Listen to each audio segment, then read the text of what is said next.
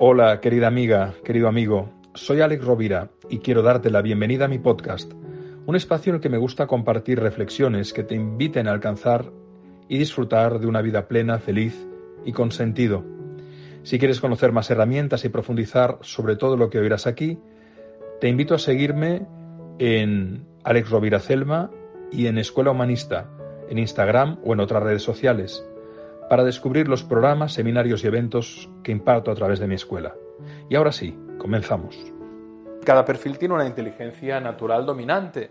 Entonces, claro, te das cuenta, por ejemplo, cuántos chicos y chicas y cuántos adultos están haciendo cosas en su vida para la que naturalmente no estaban tan dotados como para hacer otras cosas que eran su inteligencia natural. Por ejemplo, si tú tienes una hija o un hijo, o tú misma o tú mismo eres muy empático y sociable, tendrás una enorme inteligencia emocional y social.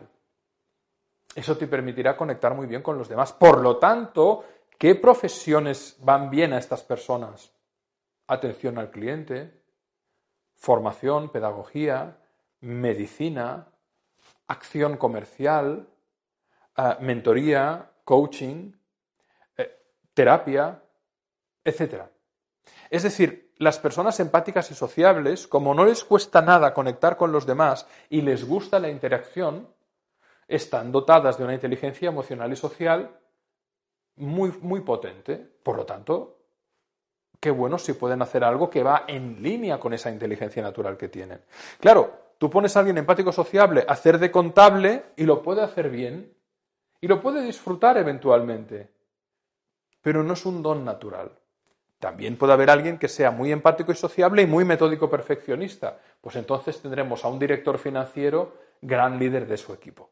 Si la inteligencia natural de las personas empáticas y sociables es la inteligencia emocional y social, la inteligencia natural de las personas que tienen un perfil muy fuerte metódico perfeccionista es la inteligencia lógica y racional. Por lo tanto, muy buenos ingenieros o ingenieras, muy buenos financieros, financieras, muy buenos en el cálculo, en el orden, en la estructura, en las matemáticas lógicas de secuencia, de lógica inductiva y deductiva. Por lo tanto, aquí podemos tener a muy buenos profesionales en el ámbito de la física, en el ámbito de las matemáticas, en el ámbito incluso de la informática, en el ámbito, por supuesto, de las finanzas y de la ingeniería. Personas creativas rebeldes. ¿Cuál es la inteligencia dominante que tienen? Le llamo inteligencia o se llama inteligencia heurística, una inteligencia eh, como mágica, muy rápida. Aquí tienes a grandes humoristas, a esas personas que de repente te responden algo que te saca de tus casillas, te partes de risa porque tienen mucho pensamiento lateral, fuera de la caja. Son chispazos. Es el eureka. Eureka. Es la conexión. Ah, Seguramente tú habrás conocido a alguien que es muy rápido, muy rápido, muy divertido, muy sorprendente, muy original. Y que además a estas personas no les gustan las rutinas, ni los horarios rígidos, ni vivir ni trabajar dentro de una jaula. Les gusta volar a su aire, hacer la suya, llámale hippie, llámale a su bola. Esto es un creativo rebelde. Creativo rebelde. ¿Cuál es la inteligencia natural de las personas que tienen un perfil líder promotor muy fuerte. La inteligencia práctica, la acción. ¿Esto para qué sirve? ¿Cuánto dinero se gana? ¿En cuánto tiempo? ¿Qué rentabilidad tenemos? Y yo quiero ser el primero y conquistar la mayor cuota de mercado posible. Esto es un líder promotor. Cifra, cifra, cifra, resultados, dinero, dinero, cash, cash, pasta. Resumido mucho, es así. Luego pues, vamos a ver muchos matices. Pero para que te hagas la idea, inteligencia práctica. Perfil perseverante y tenaz. Inteligencia ética.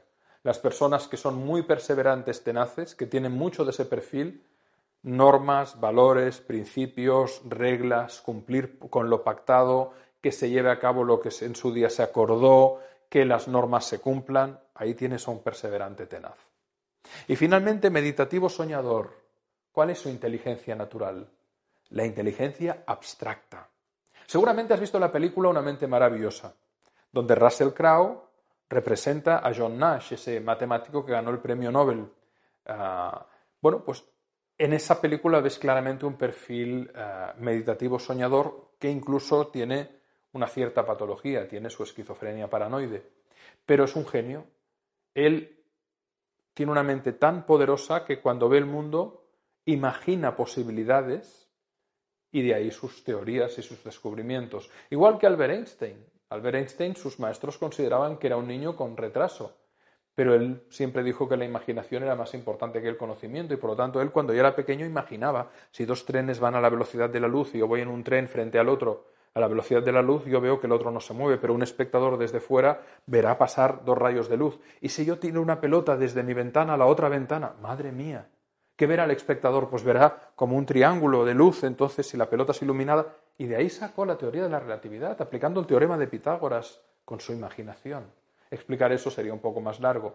Pero para que te des cuenta de que el soñador meditativo tiene una capacidad de ensoñación, de imaginación, grandes enormes mujeres y hombres en el ámbito de la ciencia, del descubrimiento, de la abstracción, del pensamiento, de la innovación, como el propio Einstein, como Nikola Tesla, tenían mucho de perfil meditativo soñador, como Santiago Ramón y Cajal, que se pasaba días y días cerrado en su despacho sin comer y su mujer aporreando la puerta. Santiago, ¿estás vivo? Y él mirando en el telescopio las neuronas y todas las pruebas que hacía para ver cómo funcionaba eh, la conexión neuronal, pionero, ganador también del premio Nobel, pero no escuchaba el aporreamiento de la puerta que su mujer desesperada realizaba para decirle, sal, dime si estás vivo y come algo.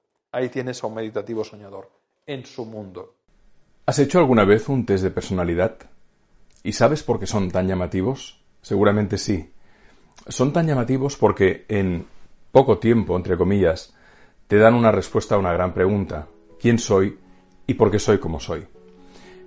La cuestión es que muchos de estos test encasillan en un perfil incompleto e inamovible, y además pocas veces se usan bien. Porque un test de personalidad no es el fin de un proceso de descubrimiento personal, es el principio. Es un punto de partida para entenderte mejor y para entender por qué atraes ciertas circunstancias, situaciones y personas a tu vida. Por eso, el modelo que usamos en la escuela humanista para iniciar este camino es distinto. El primer paso es conocer los seis perfiles de personalidad que tú tienes y aunque tengas uno dominante, tu verdadera personalidad es una combinación de todos ellos, no de uno o dos tan solo.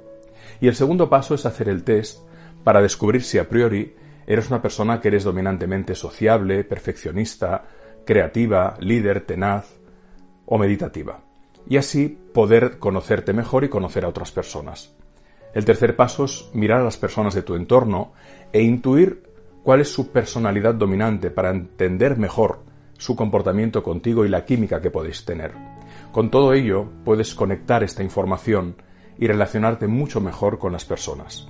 Esto es lo que llamo crear tu primer mapa interior, y es la manera más eficiente de comenzar a explicarte quién eres, por qué atraes a cierto tipo de personas a tu vida y cómo mejorar tus relaciones con ellas. ¿Suena bien?